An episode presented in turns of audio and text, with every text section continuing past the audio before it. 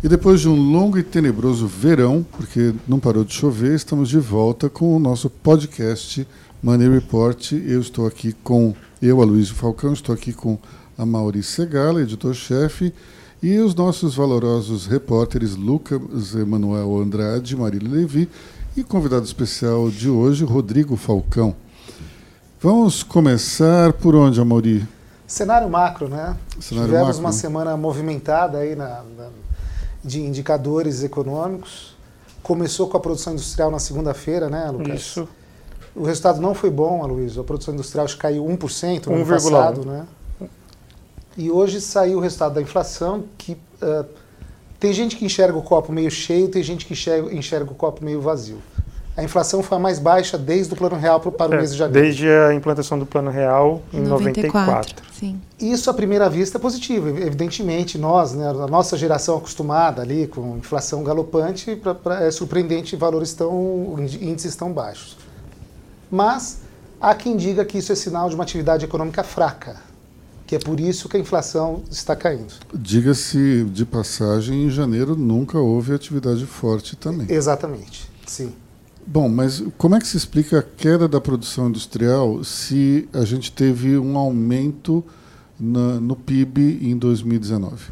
É a capacidade ociosa que está muito grande, ainda é muito elevada. Ah, desde a crise de 2005, a capacidade de, de produção da indústria brasileira, a capacidade ociosa aumentou muito, vem aumentando muito desde 2015.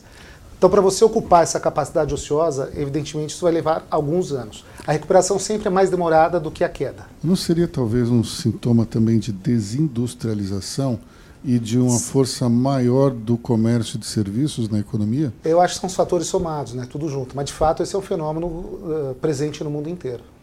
O grande problema que, que todo mundo vê quando se fala em desindustrialização é justamente a criação de empregos, porque a indústria até hoje tem sido muito mais pródiga em gerar postos de trabalho do que qualquer outro setor.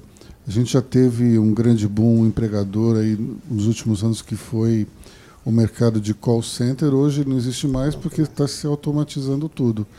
Então nós temos um problema que é como absorver essa mão de obra se de um lado as indústrias elas estão diminuindo a sua participação no PIB. As indústrias que existem estão diminuindo seus postos de trabalho porque estão automatizando. Não temos na área de serviço um setor que absorva tanta mão de obra. Vai ficar complicado mais para frente. Sim, esse é um desafio global da, da, para as novas gerações. Né? É, dificilmente o mundo, a indústria vai conseguir gerar empregos suficientes para captar essa nova geração de profissionais. Ou seja, muito mais uma geração que terá que criar o seu próprio emprego, que será talvez uma geração mais de empreendedores do que de funcionários como foram os nossos pais, como até a nossa geração atualmente é. Sim, né? provavelmente haverá menos empregos, mas mais trabalho. Né? Mais trabalho e menos empregos. Exatamente. Ou Exato. seja, precisa ter um, um, cada vez mais uma dose de capacidade de empreender do que nas gerações passadas. Certamente. Agora, como é que isso, digamos, pode ser pode ser percebido dentro dessa nova geração? Nós vemos, por exemplo, que existem muitas startups que são lideradas por jovens, mas eles não representam a maioria total dos, dos jovens brasileiros. Tem muito mais jovem talvez desempregado ou empregado do que empreendendo? Eu acho que esse fenômeno do desemprego entre os jovens afetará principalmente, Aloysio, os jovens das classes mais, de renda mais baixa, de renda menor. As pessoas com baixa formação, jovens com baixa formação, terão muita dificuldade para empreender, para encontrar um emprego, ainda mais numa nova era tecnológica. Isso vai ser muito complicado. A gente discutiu aqui em outros podcasts aquela frase do Harari, que ele acha que o mundo está prestes a, gerar, a, a, incentivar, a estimular o aparecimento de uma geração de desocupados, que é algo muito uh, preocupante. Né? Bom, se nós formos, digamos, no limite do limite do politicamente incorreto, nós já temos uma geração de desocupados no Brasil, que são os beneficiários do Bolsa Família. Não necessariamente por culpa deles, mas porque estão localizados em, em em bolsões de miséria absoluta, e ah, são pessoas que não conseguem trabalho porque não há atividade econômica, por exemplo, no coração do sertão nordestino. Você não tem como criar uma massa de empregos lá porque não existe. E sair desse ciclo é complicado, né? É muito difícil. Pois é. Tanto é que, que o governo, pelo menos do governo Temer para cá, se tem uma preocupação de tentar é, criar condições de saída do Bolsa Família, mas todos os economistas envolvidos nessa ideia não conseguem encontrar uma solução para isso. A solução, mas é uma solução de longo prazo, é a educação. Né? É o único caminho, não tem outro caminho. É o caminho. Sem dúvida, mas nesse caso a gente tem que estimular um êxodo das pessoas Exatamente. dessas regiões. Não tem como Exato. você criar uma atividade econômica onde não há água, por exemplo. Claro. Fica praticamente impossível, né? Bom, a, além disso, a gente teve uma alta expressiva do dólar nessa semana, né? Exatamente. E tivemos também a ata do Copom, que foi na quarta-feira, né? É, Foi- saiu, na verdade não foi a ata, foi a primeira reunião a do primeira ano do reunião do Copom, ano. né, com um corte de 0,25 ponto percentual, a taxa básica de juros agora está em 4,25, a menor da história, menor da história. Isso já era, era esperado até um reflexo dessa do surto do coronavírus lá na China é, e eventuais impactos na economia global, né? Se isso pode afetar a recuperação da economia, ainda não se sabe qual vai ser o reflexo, mas o Copom já fez esse corte é, e não sinalizou outros cortes pela frente, né? Tem Não, que o, ser- É. o Copom sinalizou que não haverá mais Não haverá cortes. cortes. É, isso aí já Uhum. ficou bem claro. Na carta ficou bem claro que É. é, acabou. Esse foi o último corte. Vamos falar de coronavírus um pouco mais para frente, mas a, a questão para mim é muito clara de que se havia uma expectativa de um juro ainda menor, não haverá pelo jeito. A gente já está num juro real de 0,91% ao ano. Isso é uma coisa impressionante. Nunca houve um juro tão baixo. E desde, é é interessante porque a gente tem dois momentos na história econômico-financeira do Brasil. Até a hiperinflação, na qual as pessoas tinham a ilusão de rentabilidade financeira gerada pelas altas taxas nominais, e depois, no plano real, se estabeleceu através do, do chamado tripé econômico um instrumento de política monetária que foi aumentar exageradamente os juros para se reter capital no país e, com isso, se conseguir criar uma massa de riqueza que pudesse controlar a inflação. Claro, que eu estou sendo muito simplista nessa explicação, mas é- era um dos pontos importantes, aumentar o juro para trazer, para deixar o capital no país. É, conforme a gente tem uma taxa de juros real 0,91% ao ano, acabou o modelo acabou. Dá para ver claramente que a gente entrou numa outra situação e talvez isso, o reflexo mais imediato seja uma migração maciça de pessoas para a bolsa de valores, como nunca houve, talvez. Ah, dúvida. Eu peguei um dado interessante aqui, né? Mesmo com essa taxa mais baixa da história, o Brasil ainda tem a, a taxa de juro nominal, é a oitava maior taxa de juro nominal do mundo. O, o 4,20 eh, Quatro- 4,25. É, é a oitava? É a oitava. Primeiro Argentina, 48%, depois Turquia, México, Rússia, África do Sul, Indonésia, China e Brasil. Quanto é, por exemplo, os Estados Unidos? Tem aí na lista? Estados Unidos, deixa eu ver. 1,75. 1,75, inflação americana foi de 2 Dois e pouquinho. coisa, né? Dois e pouquinho. Ou seja, é um juro negativo. De Negativo. No Exatamente. Japão já tinha esse fenômeno do juro negativo Sim, há muitos anos, por sinal. sim. Ou, ou seja, Os no países fi- escandinavos também têm Também juro tem, né? há muito tempo. é, você não tem a capacidade, você não tem a, figura do rentista nesses países, né? Não Isso tem. foi uma coisa que É um nós tivemos brasileiro. durante tempo, né? Pois é. Não tem jeito, o investidor vai ter que correr risco. Se o cara quiser ganhar um pouquinho de dinheiro, ele vai precisar ir para os investimentos mais arriscados. Que aí é o mercado de ações. Bom, e, aí, só que é interessante porque muitas pessoas acreditam que exista uma bolha na Bolsa de Valores do Brasil, porque houve um aumento dos investidores e o preço, de uma certa forma, cresceu. Acho que no último ano cresceu o quê? Uns 50%? 30%. 30%? Foi nessa faixa, 31, se eu não me engano. 31%. O A Bolsa de Valores. Em um ano cresceu 31%. É, foi 30 e pouquinho. é. Então vamos lá. E o número de investidores triplicou. Triplicou, né? É. Então a gente tem uma situação na qual se triplica o número de investidores, não necessariamente o volume, Exato. porque a gente está falando de pessoas físicas versus o, o, a- o mundo aí dos, dos investidores institucionais, eles ainda é, movimentam pouca gente, poucos recursos, mas o ponto é o seguinte: você teve um aumento de volume, isso provocou um aumento dos preços. Os PLs estão começando a chegar num nível que, que é de dar cuidado, né? aquela coisa que, opa, tá a partir caro. de agora está ficando caro. Exato. Bom, é, o mercado estabeleceu uma barreira de 115 mil pontos como o, a resistência da, da, baixa. E hoje já está em 114 durante pois a tarde. É, hoje, hoje caiu perdeu 115. Pra, abaixo dessa barreira. Então, a pergunta é, a partir de agora, a gente tem uma retomada dos 115 ou a bolsa vai cair para 110 ou 105? Muitos analistas temem que, ao romper a barreira de 115, a bolsa vai cair para 108, 105, 110. Isso representaria um, talvez a prova de que não existe uma bolha, mas uma flutuação natural do mercado. É, só que temos que ver quanto, quanto do público vai resistir. vai resistir a essa queda, porque a flutuação é normal dos mercados. E tem uma questão aí, né, Luísa, porque esses novos investidores, eles não estão habituados com essa oscilação, ainda mais fortes oscilações. Então vai ter gente que entrou agora, que pagou muito caro por um papel, e o papel vai cair, o cara vai ficar desesperado, aí ele vai vender com o papel com prejuízo. As pessoas precisam entender que bolsa também é um investimento de longo prazo. O cara precisa ter. Essas flutuações são normais. assim Você vai ter coronavírus, você vai ter eleição nos Estados Unidos, se o Trump perder, a bolsa pode, pode ter uma queda no mercado brasileiro. Eleição para a prefeitura, outros alguns eventos.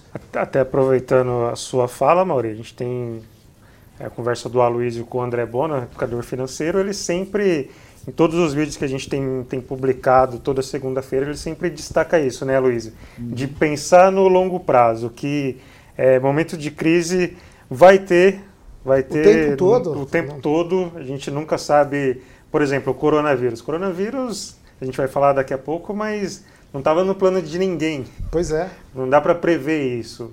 Então isso afeta o mercado, então o Bona sempre destaca isso, de pensar no longo prazo. E o que importa, né, Lucas, em, em preço de ações é o, é o, lucro das empresas. É por aí que você saca para onde essas ações vão valorizar. Essencialmente, o que importa é o lucro das é, empresas. Além disso, tem também a perspectiva futura do, do mercado. Então, então, mas o PL é realmente um, um fator é. importantíssimo. Quando você olha, tem hoje empresas que estão com PL alto mas você vê que elas estão no mercado que tem uma perspectiva de crescimento muito grande. E essa é uma característica dos mercados acionários, antecipar a tendência e precificá-la, né? Sim. Então, é, muitas vezes você olha para uma ação, não entende direito o que está acontecendo, muitas vezes o que pode ocorrer é a possibilidade de, de é uma possibilidade futura de algum grande negócio ou até, digamos, um zoom, zoom, zoom de que está acontecendo alguma coisa. Tivemos um exemplo nessa semana com a Centauro. Exatamente. Centauro já estava com um preço um tanto quanto alto, e muita gente preocupada. Houve até uma recomendação de, de venda. venda de algumas casas de análise recomendaram a venda das ações. Na véspera. No dia seguinte véspera, subiu 13%. algumas pessoas perderam dinheiro, inclusive nesta roda. Na verdade, não é que não é que perdeu, deixou Deixar de ganhar. Deixou né? de ganhar, para ser mais preciso, é isso. Eu Exatamente. estou dando essa, essa, essa desculpa, mas não fui eu quem investiu na Centauro. Nem eu. Depois eu conto essa história. Bom, então, de qualquer forma, a gente tem aí um, um segunda, terça e quarta vão ser dias bem críticos para a bolsa para a gente ver o que vai acontecer, se de fato vai haver um, uma acomodação nesse patamar ou se esses analistas que dizem que pode haver um escorregão da bolsa, se isso vai se manifestar. Né? Aproveitando, Luiz, para falar da Centauro, a, a operação que a Centauro fez nessa semana é um exemplo clássico da confiança na economia brasileira a Centauro comprou a operação da Nike no Brasil. Ela pagou apenas 900 milhões de dólares, apenas eh, de reais. Apenas entre aspas, é muito dinheiro. Né? Por que, que a Centauro fez isso? O que está por trás desse movimento? Confiança na economia brasileira, evidentemente. A, a, a Centauro, no ano passado, a, ela perdeu a disputa pela, da, do, né, da, do Netshoes para o Magazine Luiza e muita gente achou que aquilo representaria o fim da Centauro Porque ela, no, o único jeito da Centauro crescer era fazer uma grande aquisição. E, E o a- negócio do Magazine Luiza, estou buscando aqui, deu 115 milhões de dólares. Aham. Acho que a Centauro pagou mais. Pagou o 900 dobro, milhões, mais do que o dobro. Pela não, não, operação falando da- da Não, não, Magazine- tá- não, então a Centauro pagou agora pela operação da Nike mais do que o dobro do que o Magazine pagou pelo Netshoes. Bom, tem um outro ponto importante que é justamente a necessidade cada vez maior de as empresas fazerem volume. Isso se tornou algo importantíssimo junto aos investidores. Você não tem volume, você não tem potencial eh, de investimento. É interessante perceber como rapidamente as empresas brasileiras começaram a perceber.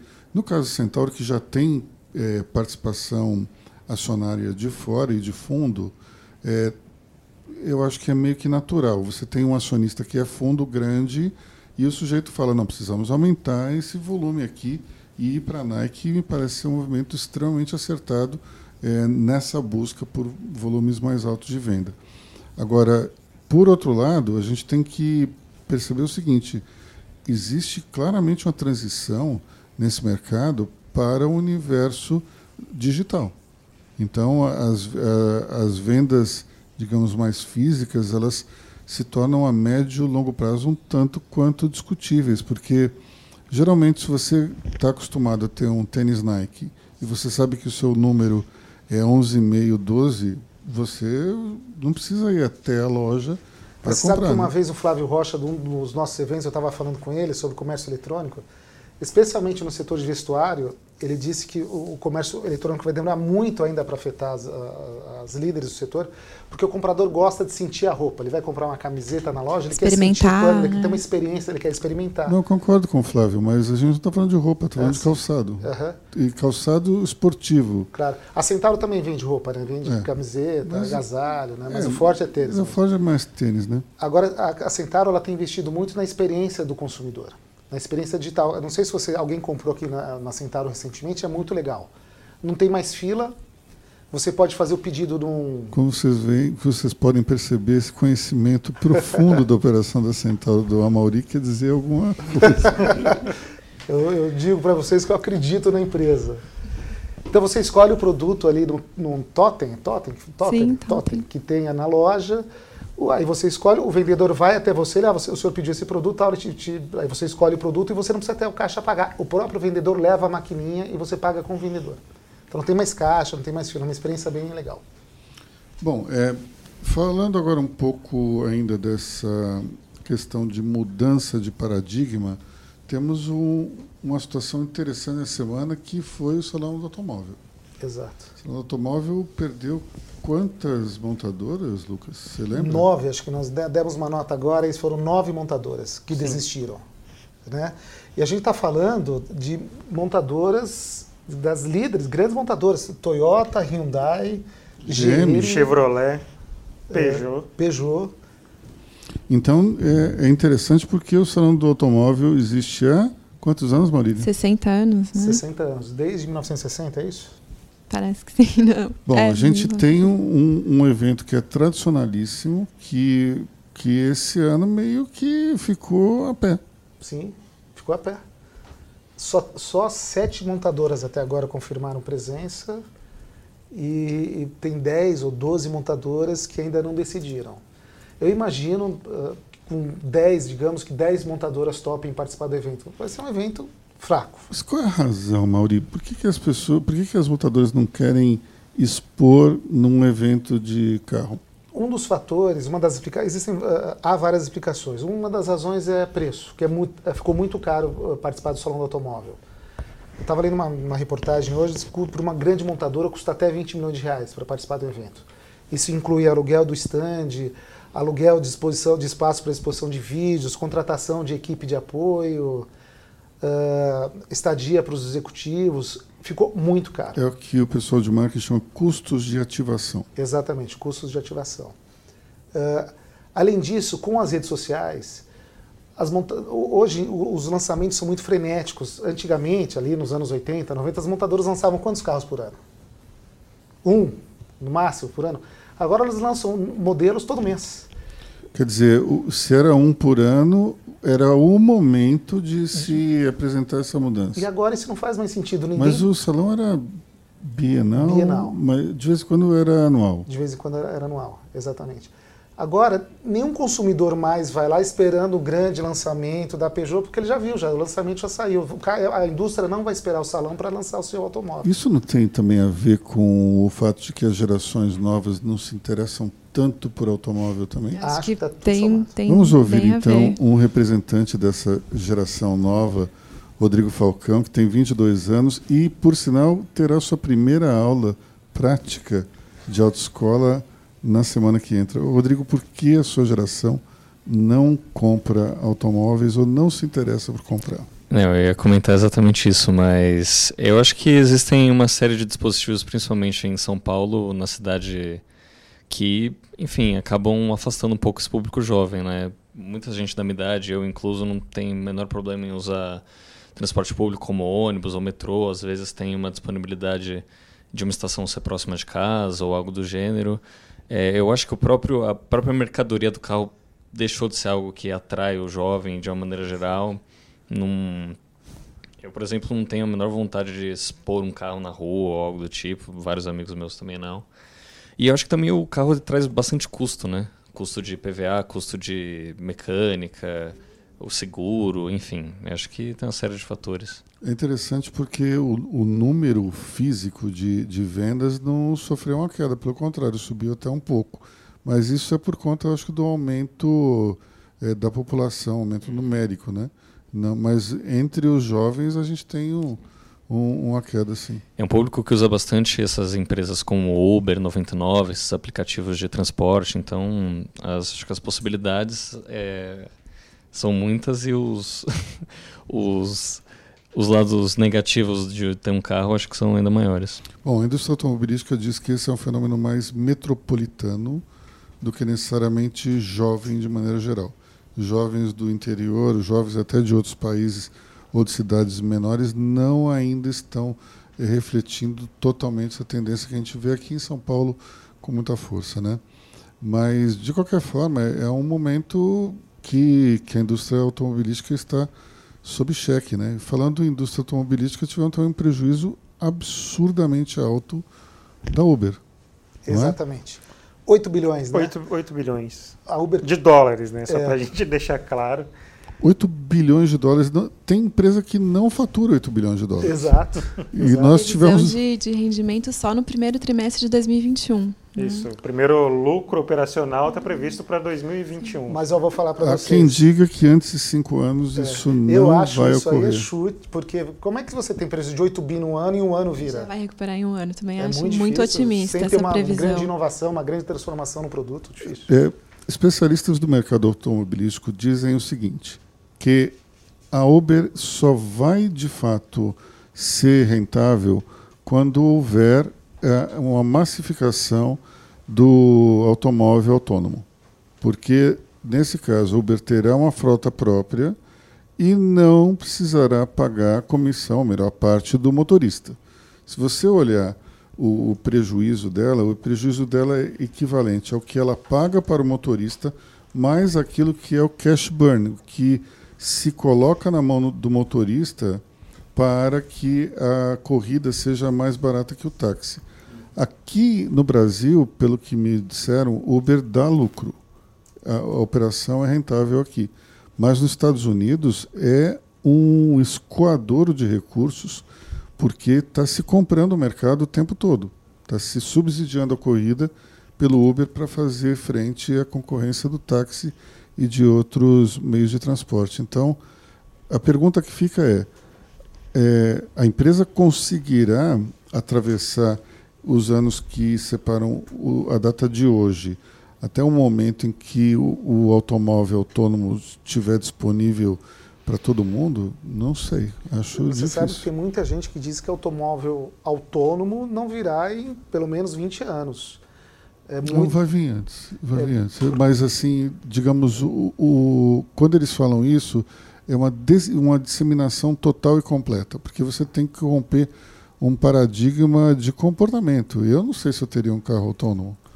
Então, mas, uma mãe deixaria o carro autônomo buscar a filha na escola? talvez daqui a 20 criança? anos, sim. É, talvez Antes disso, não. Tem questão de regulamentação também, é muito complicado. Eu acho que tá- os autônomos eles estão funcionando melhor em fazendas, né? tratores autônomos, porque não precisa de regulamentação. Eu tenho um amigo que tem um Tesla e ele só usa o modo autônomo na estrada e ele diz que é impressionante. É, É? muito bom. Bom, ainda não, não andei, não, não sei dizer, mas, mas esse meu amigo disse que né, ele não, tem, não teve ainda coragem de ligar dentro da, da cidade, mas na estrada ele disse que é uma coisa impressionante. Bom, é, vamos agora, aproveitando que a gente está falando do, do exterior, falar do Donald Trump. Pois é, o impeachment, como todo mundo já imaginava, Foi não uma passou. semana né? vitoriosa pro Trump, né? É, to Teve- celebrate. Teve o caso do, do impeachment contra ele, que foi arquivado pelo, pelo Senado. O Senado barrou as duas acusações contra ele. E a gente também precisa falar das, pré, das primárias democratas, né? Que foi um. um Uma tragédia. Sim. Afinal de contas, quem ganhou? Bernie ou Bud? Como que é? É, Como é impronunciável, ganhou impronunciável. Não foi o Bernie, Ed foi o outro. Bud Ed. Bud Ed. Ed Ed. Bud Ed Ed. Duas vezes. É, foi ele que ganhou. Ganhou Foi ele por ganhou, mas zero- por pouquinho, né? Pouquíssimo, é. 0,1 ponto É, percentual. nome, pro- com nome desse não dá para você ser presidente dos Estados Unidos, nem candidato. Não dá. Nem As pessoas não candidato. conseguem pronunciar. Pois é, eu, eu lembro eu lembro da matéria sobre o nome dele no, no New York Times. E, e daí o repórter perguntou ali na, na convenção como se fala esse nome. Daí cada um falava de um jeito. É um negócio meio É complicado, né? maluquice. Mas de fato, Não, né, Lucas? não é nome esquisito tipo Barack Obama. É, pois é. Barack Obama é estranho, mas todo mundo consegue falar. É Agora, é. Bud Ed Ed. Estranho demais, né? Não dá. Enfim, mas de qualquer forma, um fiasco absurdo. Você, o, o Partido Democrata não conseguir produzir um vencedor assim tão rapidamente. Os dois eh, principais candidatos eh, reclamando a vitória. Sem contar que me parece que o Partido Democrata mergulhou num radicalismo bem diferente de tempos atrás, né? Claro. Talvez para ser uma contraposição ao conservadorismo de Donald Trump, mas, mas claramente, quando você olha todas as vezes que o Partido Democrata ganha, tirando talvez o Jimmy Carter, que foi um momento muito particular, é sempre uma proposta mais conservadora. Toda vez que eles se embrenham mais à esquerda, e a gente tem que fazer o, a ressalva de que a esquerda nos Estados Unidos outra é, a direita aqui no Brasil, né? não dá para dizer que É. um cara. Tirando o Bernie Sanders, né, que se Aham. diz socialista, mas quando um cara é liberal aos olhos americanos, que é um esquerdista, né? O esquerdista deles não, é considerado um direitista aqui no Brasil, né? Ah, o adversário ideal para o Trump na, na eleição é o Bernie Sanders. né? Se ele pegar um adversário radical desse, ele vai ganhar de lavada, com certeza. Talvez o mais complicado seja o Bloomberg, que é justamente o democrata mais à direita, digamos assim. Que era republicano até anteontem Exatamente. também, né? Talvez seja o único candidato capaz de ameaçar e olhe lá. Mas vai ser interessante se o Bloomberg ganhar a indicação, porque nós vamos ter é, o candidato do Partido Republicano, um ex-democrata que virou republicano, e pelo lado democrata, um ex-republicano que virou um democrata. Então, seria, seria bastante interessante Curioso, ver essa, essa situação na qual o partido atual de um é, na verdade, o, o partido anterior do adversário. É. Então não dá nem para um reclamar, falar o Partido Republicano isso ou aquilo, ou o Partido Pô, Democrata. você estava lá outro, outro dia, Não, né? não tem como você falar pelo menos da proposta, né? É. Isso, isso acho que vem mostrar como ah, ah, esse bipartidarismo americano, ele na verdade ele era bastante ideológico antes e isso se perdeu. Você tinha dentro do, do espectro ideológico americano, o republicano sempre foi muito mais liberal do ponto de vista do Adam Smith, né? menos Estado na economia, menos interferência, menos benefícios, mas uma tentativa de trazer menos benefícios sociais, mas uma tentativa de trazer uma economia mais pujante para poder distribuir renda. Do lado democrata, mais interferência do Estado na economia, mais impostos, mais distribuição desse dinheiro de impostos através de programas sociais, ou seja, mudou tudo. Sim. Mesmo assim, a gente teve. Talvez o Bill Clinton tenha sido o primeiro é, sinal de ruptura, porque o Bill Clinton reduziu programas sociais que eram, digamos, tinham uma grande visibilidade, mas pouca eficácia. É, durante a administração Clinton, o, o déficit público foi zerado, você tinha um superávit primário e a economia, com essa receita mais republicana, cresceu uma barbaridade. Curiosamente, você teve depois George W. Bush, que se tornou um republicano às avessas, porque ele interferiu na economia, é, por conta da crise do 11 de setembro, chegou a comprar Exato. participações acionárias de empresas americanas grandes que estavam em dificuldades. Quer dizer, a gente teve ali uma troca total. O Bill Clinton agiu como republicano e o George W. Bush agiu como um, um democrata. Então, acho que tudo isso mexeu tão profundamente dentro do DNA dos partidos que eles meio que perderam seu, é, a sua identidade, né? Sempre é bom a gente lembrar, porém, que quando as pessoas falam geralmente que os, os democratas são mais é, afeitos às questões sociais, preocupados com os programas sociais, sempre é bom lembrar que na guerra de secessão entre o Sul e o Norte, na verdade, era uma guerra entre os republicanos e os democratas. Sim, claro. Os democratas defendiam a escravidão. Isso é um ponto importante que as pessoas pouca gente sabe sabe ou então não lembram mas é o passado do Partido Democrata é um é, é agrícola e um defensor muito muito forte da escravidão. Tanto é que quando você vê os grandes racistas do início do século XX são todos democratas. Uhum. é impressionante. Então houve uma mudança talvez a partir do Kennedy. Isso se mudou bastante isso foi mudando radicalmente com o assassinato do Kennedy, o vice-presidente que assume, Lyndon Johnson, de passado racista, é aquele que vai, vai promulgar o Civil Rights Act, que é justamente a pá de cal no racismo americano. E, e, ele faz isso motivado muito pela ação do Kennedy, pela convicção que ele tinha de combater o racismo como algo importantíssimo para o crescimento dos Estados Unidos, não só econômico, mas também como nação, um crescimento moral. Então, é sempre bom a gente lembrar do passado do Partido Democrata nessas horas que as pessoas falam, não, porque os republicanos são isso, são aquilo. Não é, não é bem, assim, assim, né?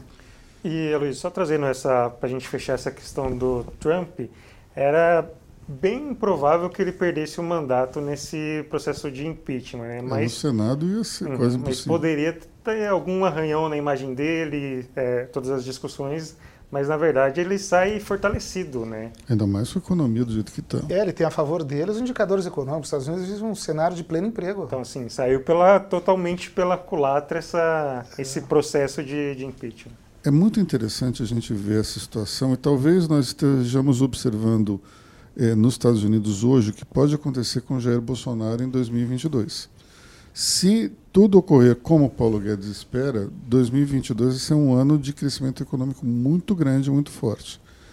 Então a gente vai ter dois aí seria uma situação na qual um presidente conservador, uma economia muito forte e além de conservador, esse presidente é brigão.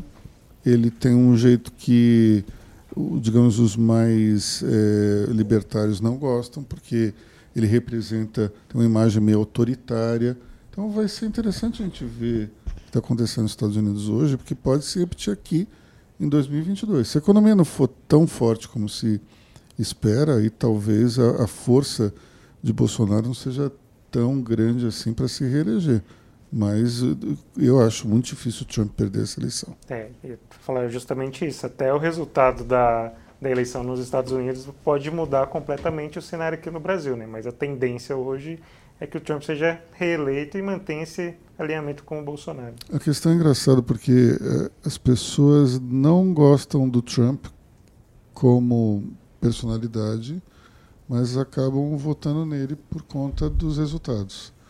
Talvez aconteça uma coisa parecida aqui no Brasil. Tem muita gente que até antipatiza com o Bolsonaro, mas diante de uma economia em recuperação, pode votar nele também.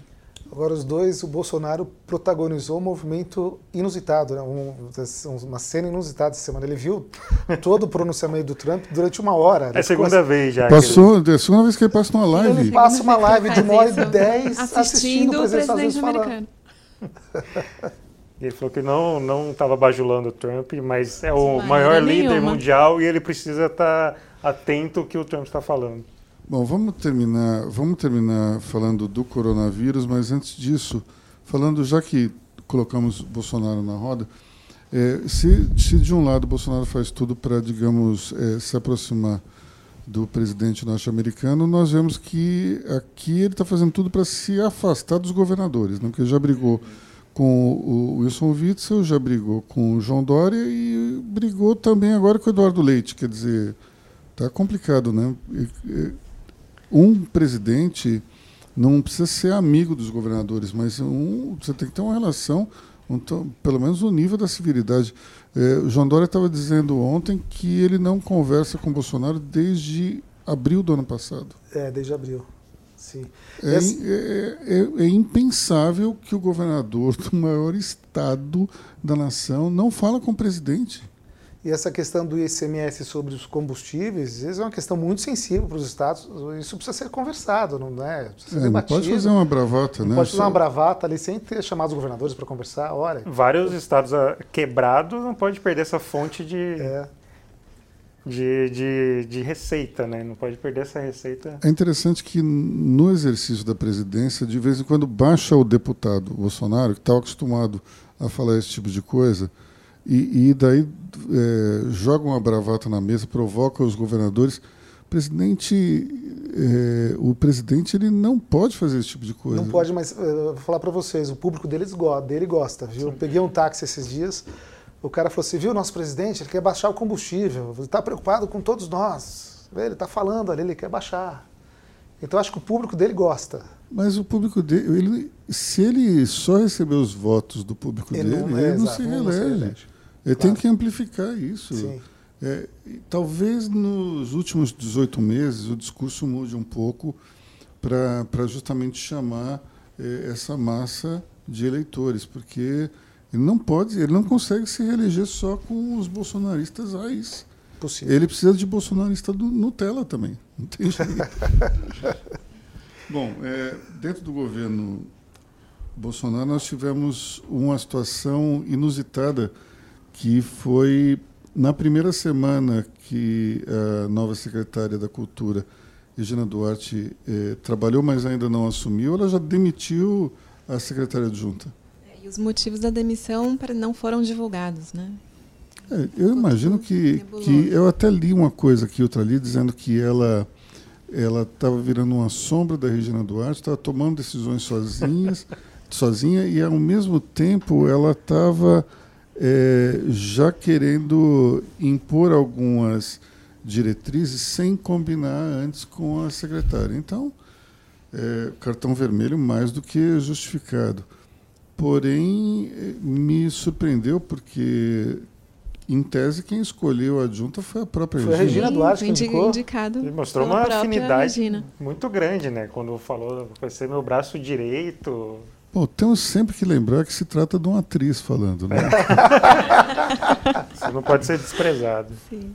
Então, então, assim, toda aquela veemência, aquele afeto, aquele carinho todo pode não pode ser, ser verdadeiro, mas eu até conheço pessoalmente a Regina, não, não bem, eu sou amigo da filha dela, mas, mas eu percebo que tem uma boa vontade ali. Agora, de repente, ela escolheu a pessoa errada e antes tarde do que nunca, nesse caso, antes cedo do que nunca, né? Foi Porque muito foi cedo, uma semana? Bem cedo, uma semana. Rapidíssimo, né? Bom, e já que o Congresso voltou às suas atividades, nós temos de volta a nossa sessão Rodrigo Maia. O que, você tem do Rodrigo Maia? Seu, e setorista do setorista Rodrigo de Rodrigo Maia, por favor, Lucas Andrade, conta pra gente o que, que o presidente da Câmara fez aí esses dias. Acho que isso a gente já falou no, acho, no último podcast do ano, né? Que isso foi uma falei duas vezes de Rodrigo Maia, eu virei setorista dele, né? Mas Você já trocou o, o seu domicílio eleitoral para o Rio de Janeiro para poder votar no Rodrigo ainda Maia? não, mas já vou pedir minha, minha carteirinha virar torcedor do Botafogo, né? Igual ele. Com esse sotaque, a carteirinha, vai ser, vai, vai ser, Carteirinha do torcedor do Botafogo. vai ser bom lá no Rio de Janeiro, mas tudo bem. Mas é, falando do, do Congresso em geral, né, o Congresso retomou os trabalhos essa semana, tendo como uma prioridade a reforma tributária. Está é, tá sendo formada uma comissão mista com 15 senadores e 15 deputados para ter um, um texto de consenso, porque são várias propostas em tramitação, tanto no Senado quanto na Câmara, então, teve esse acordo ainda no final do ano passado entre Davi Alcolumbre, Rodrigo Maia e Paulo Guedes para ter um, um texto de, de consenso para essa reforma ser aprovada ainda no primeiro semestre. Que a preocupação com, com o segundo semestre é que tem eleição municipal. E a eleição municipal embaralha tudo, o trabalho no Congresso, e aí fica mais difícil para aprovar alguma coisa. Bom, além disso, Rodrigo Maia é, abriu baterias ali contra o ministro da Educação, Abraham Weintraub. O que, é que você acha dessa briga, Mauri? Olha, uh, eu acho que o Weintraub ele está segurando até demais no cargo. Assim, não tô, eu acho que ele já fez lambanças demais nos últimos meses. Uh, eu acho que é uma pasta muito importante, importantíssima, para a gente ter alguém que primeiro não domina o idioma, claramente. Claramente, É, não tem muita dificuldade com o idioma. Alguém que falhou numa prova, o, o- o Ministério falhou na- no Enem, que é uma prova fundamental para a galera, para essa moçada jovem. ali. Isso não pode acontecer. né? Isso está sob a alçada dele. É uma prova que o governo Bolso que o Bolsonaro e seus aliados políticos criticavam tanto, né, em épocas anteriores. Os- obviamente que a questão da discussão deles era ideológica, mas em termos operacionais foi um fracasso o Enem desse ano. O, a crítica é em cima, principalmente, Fernando Haddad, que foi ministro da Educação no governo do PT. Enfim, eu acho que essa pasta é, é muito importante, acho uma questão muito sensível para o Brasil. Eu já falei aqui, eu acho que o governo Bolsonaro faz um ótimo governo na área eh, econômica, mas em- nas outras eh, vertentes, aí, nas outras áreas, ele precisa melhorar. Bom, é, a questão me parece que é de teimosia. Né? Quanto mais se critica Weintraub, Sim, mas- mais Bolsonaro vai mantê-lo no cargo. Aham. É, eu ouvi uma frase essa semana que me remete a, a uma outra que o escritor Stanislau Ponte Preta dizia, que é de um amigo que não gosta, evidentemente, Rodrigo Maia, e não gosta de, do ministro da Educação. E ele me disse o seguinte: entre Rodrigo, entre, na briga entre Rodrigo Maia e Weintraub, eu fico do lado da briga. Ou seja, é, é, realmente eu entendo esse lado, que esse meu amigo é um, é um sujeito bastante crítico em relação ah, ao papel dos políticos, especialmente em relação ao centrão, mas ao mesmo tempo ele não compactua com essas atitudes do, do ministro da Educação, então ele está numa situação meio esquisita, porque ele é um, digamos, um apoiador meio que em, em conteste do governo Bolsonaro, mas ele tem suas críticas em relação ao ministro da Educação. Embora ele diga que, é, como todo conservador, ele acha que, com todas as suas deficiências, o ministro Weintraub é melhor ainda do que qualquer ministro da Educação na época do Partido dos Trabalhadores, o que eu acho isso indiscutível. Mas, enfim. É, a gente teve também a questão da autonomia. Teve autonomia, mas só, só falando um pouquinho antes, você falou da teimosia. Essa semana a gente teve a troca no Ministério de Desenvolvimento Regional, que ninguém estava cogitando ter troca de ministro. Mas aí. foi um pedido do Paulo Guedes, né? É, esse foi um pedido do Guedes. Sim, mas assim, não estava sendo cogitado nada, não, não tinha nenhum burburinho, nenhum rumor. Então nós temos que torcer para o Paulo Guedes brigar com o Weintraub, é? Talvez seja esse o caminho. Bom, falando da autonomia então, Lucas. E, então, o Rodrigo Maia também, nessa volta do Congresso, é, conversou com o Roberto Campos Neto e tem um acordo aí para votar a autonomia do Banco Central já depois do Carnaval. Esse é um, é um projeto já Já? antigo. Agora, daqui três Sim, sim, semanas? isso. É um projeto já antigo, se eu não me engano, acho que no governo Temer chegou a ser discutido isso. É, não avançou, mas parece que agora vai. Só para, em linhas gerais, o presidente do Banco Central passaria a ter um mandato fixo. É, isso é para evitar interferências políticas né, na, na autoridade monetária. Mas é, a gente tem que ver como é que vai ser isso, como, como é que o Congresso vai acabar regulamentando isso tudo. Porque nos Estados Unidos, por exemplo, o mandato ele, ele, ele atravessa o próximo mandato né, do, do presidente. Então você tem o, o, o, sujeito que é o presidente do Banco Central Americano, do Federal Reserve, e ele começa no mandato do presidente, se não houver reeleição, ele atravessa do próximo. Então, então a gente, será que isso vai acontecer aqui? Provavelmente. É, é a mesma coisa da reforma tributária. Tem proposta tanto no Senado quanto na Câmara. Então a ideia é essa, é uniformizar isso para o texto avançar. E parece que uma das propostas é justamente isso. É, um ano depois do presidente tomar posse, o presidente da República toma posse, um ano depois ele indica o presidente do Banco Central. É parecido com os Estados Unidos, então. E aí pode reconduzir em caso de reeleição. Por exemplo, é mandato de quatro anos com uma recondução. Com uma recondução, tá. Bom, é, vamos terminar com o coronavírus. É, tivemos, é, mais uma vez, implicações na economia, né? Seríssimas implicações. Né? A economia chinesa vai vai sofrer muito o PIB, vai, a, a, projeção antes do coronavírus era 6% esse ano, agora está em quanto? 4,5%? Sim, né? é, na, na, faixa de 5%. 5%, que é uma cacetada, né? Uhum. É impressionante. Uh, tem, a, a China está parada, né? a indústria está parada. Eu não sei quanto a vocês, eu voltei a ficar preocupado com o coronavírus. Eu estava mais Depois tranquilo. Depois da morte do médico, né? Isso. De 34 anos. Depois da morte do médico, eu fiquei mais preocupado. Porque o, o, que a gente, uh, o que estava se dizendo é que o coronavírus só atingia pessoas debilitadas. Estava dizendo, e de fato, do ponto de vista estatístico é verdade. Só que tem gente que sempre está é, fora da estatística. Aí, é, eu fiquei um pouquinho mais preocupado com médicos de só 34 anos não resistir ao, ao, ao vírus. Quantas, quantas fatalidades nós tivemos até agora? O número absoluto eu não sei, mas a taxa de mortalidade é 2%, né? 2 entre 2 e 2,1. Então, o médico, ele faz parte de um grupo que é 0,0001. Uhum. Você tem você tem jovens de 34 anos que morrem por pneumonia também. Isso acontece. Sim. Provavelmente havia algum outro problema é, que gerou a morte dele, não necessariamente só o coronavírus. O meu ponto é o seguinte: a gente tem uma taxa de mortalidade equivalente uh, de uma pneumonia mais forte. Não é para tudo isso. Uh, você vai ter um, uma, você vai ter uma, uma epidemia, vai ter.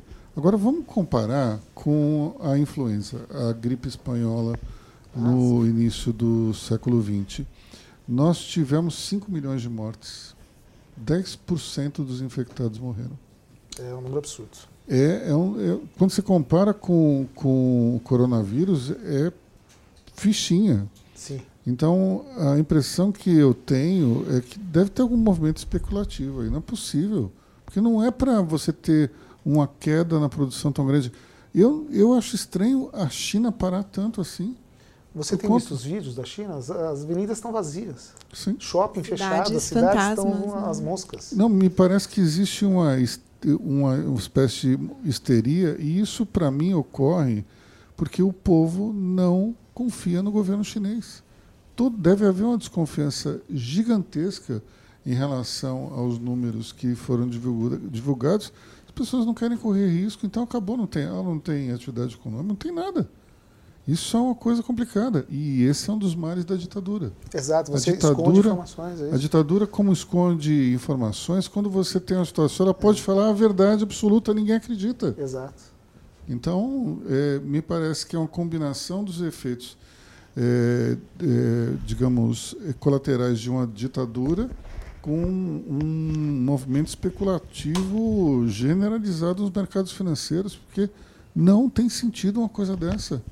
É, vamos pensar na SARS.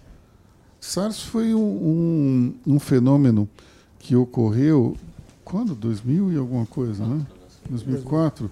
SARS tinha, tinha, uma, tinha uma taxa de mortalidade 10%. Teve uma gripe no, no Oriente Médio que foi adquirida a partir de dromedários. Ela, esqueci o nome dela, mas ela teve uma taxa de mortalidade de 36%. Um em cada três pessoas que pegavam a, a gripe morria. É muito sério. Então é um negócio assim, absurdo. Só que ela foi extremamente controlada. Você teve um universo de infectados muito pequeno. Como na China é tudo gigantesco e exponencial, começou a falar, bom, isso vai dar tantos mil infectados, e começou um desespero que, sinceramente, com 2,1% de mortalidade não se justifica. Mas é verdade, essa histeria é impressionante, Luiz. Ontem mesmo a Fiat disse que vai fechar, vai paralisar a fábrica dela na Itália por, por um mês. Eu não lembro disso. Não, eu não, não lembro. lembro também. Uma Nunca empresa, teve isso. Vou repetir, uma, ela vai fechar a fábrica da Itália, na, não na China. Sim, fábricas na Europa, por, Fábrica por conta Europa, de falta de fornecimento de peças vindas da China. Você é. já tem problema na indústria eletroeletrônica Exato. também, que está parando porque não tem. É. Então, Celular, a, gente... a, Apple ali com a Foxconn, vai ser uma tragédia. A Apple planejava aumentar né, o, a, as vendas nesse primeiro trimestre e não vai conseguir porque não vai conseguir aumentar a produção. Então você tem uma situação, para mim isso é uma loucura e é inexplicável. É uma coisa assim do tipo, como é que uma, uma gripe consegue parar a economia mundial? É, para mim não dá para entender. As duas únicas explicações que eu tenho é é uma reação dos habitantes à, à, à falta de informação, então a desconfiança das informações oficiais e daí preferem parar tudo e o governo não tem como resolver isso, porque, afinal de contas, por mais é, difícil que seja a ditadura em termos de falta de liberdades, o governo não pode entrar na casa de cada um e dizer vai, vai trabalhar, ou então vai estudar. Pelo contrário, o governo meio que até achou bom, porque acha que com isso é, não se tem uma disseminação da, do vírus. Né? Mas, enfim.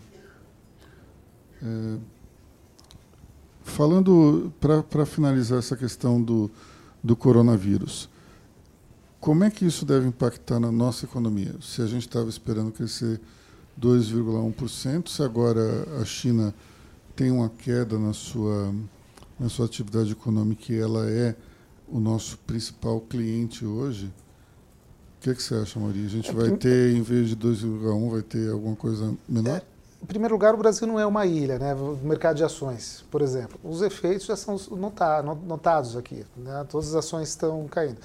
Mas há, por incrível que pareça, alguns efeitos positivos, digamos assim. Eu, essa semana mesmo eu li que a produção de carne na China está paralisada. Os caras vão precisar uh, importar mais carne. E a Marfrig assinou um contrato, inclusive. A JBS está importando a, a mais para a China. Então, quer dizer, haverá alguns impactos positivos também. É cruel falar disso tal, mas para a indústria de carne, por exemplo. Está sendo positivo. Vai ser sim. positivo. A ministra é. Tereza Cristina falou que essa semana nenhum embarque foi cancelado por conta da, do coronavírus. A parte da agricultura não sentiu nenhum efeito até o momento. E a falta de informação é uma coisa impressionante, né? porque o vírus ele não resiste fora do organismo humano muito tempo. Ele, você consegue é, é, ser contaminado pelo ar ou pelo contato, mas mesmo assim é uma questão de horas para o vírus morrer. Ele não dura muito tempo. Então as pessoas estavam preocupadas é, com as condições sanitárias dos, dos, é, dos produtos comprados é, através da China pelo Alibaba. Eu falei, como assim? Então passa um álcool quando chegar. Dentro da caixa. Passa né? um álcool aí, sei lá. Tem algum caso confirmado no Hemisfério Sul? Não, não tem. Eu estou perguntando você... isso pelo clipe. Aí, Filipinas para você é Hemisfério Sul. É. Mas hoje teve um caso, acho que é de um navio que está no Japão e tem um argentino no navio que está com coronavírus. Mas ele está lá. Está lá. Está lá, tá. Porque parece que o vírus não sobrevive no calor, né? Sob condições de temperatura elevada. Eu vi a chamada, é, primeiro é, sul-americano. É. Com... Ah, essa suspeita. Sim, virou até meme. Né? É. Ou seja, aqui no. Se bem que nós não tivemos esse ano aqui em São Paulo um verão é. típico, né? já foi muito mais quente. Mas o brasileiro é curioso, né? A gente estava falando essa semana, né, Marília? A gente preocupadíssimo com o coronavírus, com a dengue tudo bem, né? É, dengue, tudo certo. Você conhece alguém, alguma estatística de morte de dengue? Eu acho que não tem. Aqui em São Paulo, é, é, não, é mais, mas no é. interior parece que está bem, bem grave, assim, em algumas cidades. Não, eu digo, mas ah. tem uma taxa de mortalidade por dengue? No, eu não sei também. Assim, é. tem, tem muita morte, mas não sei a taxa. E, inclusive, a Luísa, teve um caso no Rio Grande do Sul de suspeita de coronavírus.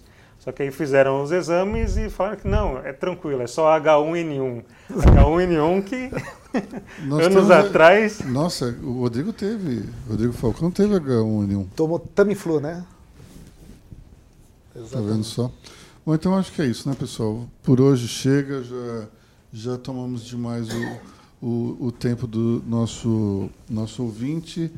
Money Report fica por aqui nessa semana. Eu, a Luiz Falcão, me despeço de vocês. Tchau, meus caros. A Maurita logo. Ah, tchau, tchau. Tchau, tchau. Marília, Lucas, Rodrigo. Tchau, tchau. tchau, tchau. É isso aí. Até semana que vem.